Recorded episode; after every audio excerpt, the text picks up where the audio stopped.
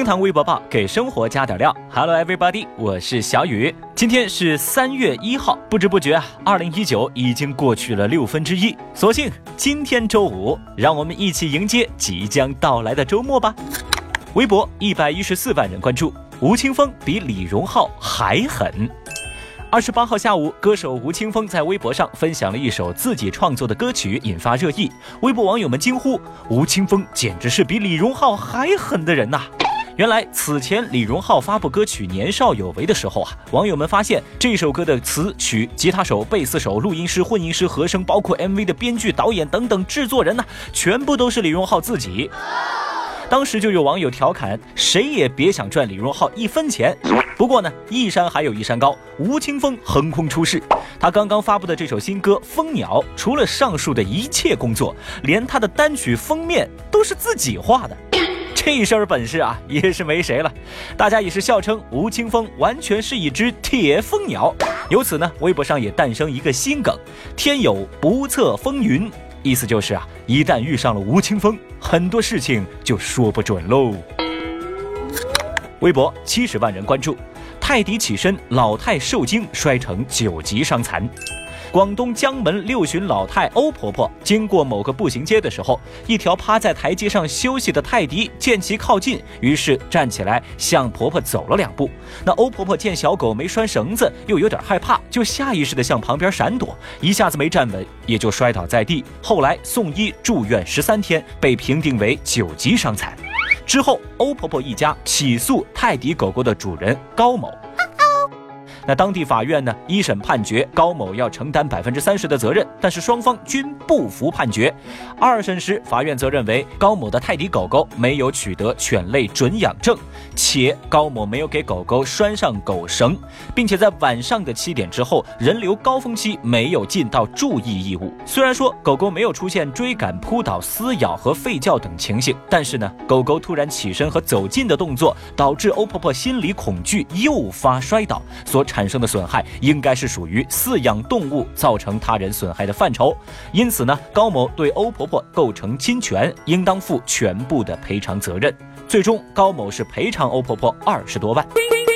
这件事情啊，在网上争议很大，也不清楚正在听节目的您对这件事情又保持什么样的观点呢？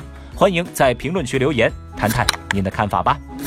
微博四十五万人关注，大学副教授转行做快递。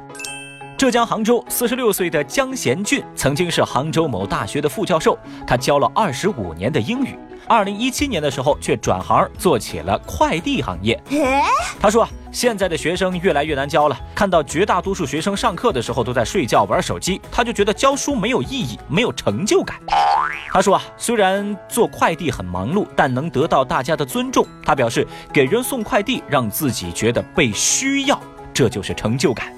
微博网友们对江先生的做法是褒贬不一。有人说啊，现在当老师真心酸；也有人说，你看现在大学生就玩手机睡觉，不尊重人，这是不尊重知识。甚至有人批评说，你一个大学教授跑去当快递，成何体统啊？哎呀，要小雨说呢，以前是老师，现在想做快递，没毛病啊，说不定别人是向马云老师看齐呢。微博三十二万人关注，男子花六万块植发，却一根都没种活。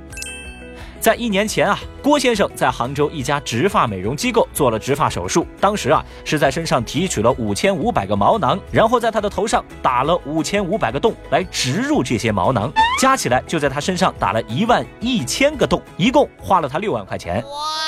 但是呢，让他没想到的是，这次破釜沉舟式的植发竟然一个都没有存活。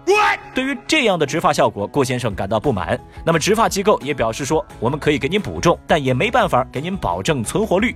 最后双方协商退还了所有的手术费用。对此，微博网友们纷纷心疼郭先生，有人就感慨说：“哎呦，大哥，几千个毛囊一个都种不活，您这头顶那是比沙漠荒地还要贫瘠啊！”但是。小雨想说一句啊，这头顶一片戈壁，也总比头顶一片草原好吧？微博六十九万人关注，洪晃回应讽刺陈凯歌。最近啊，网上流传一段视频，引起大家的关注。视频的内容呢，是陈凯歌的前妻洪晃对男人泡妞方式的吐槽。有网友猜测啊，这一段视频就是吐槽他的前夫陈凯歌。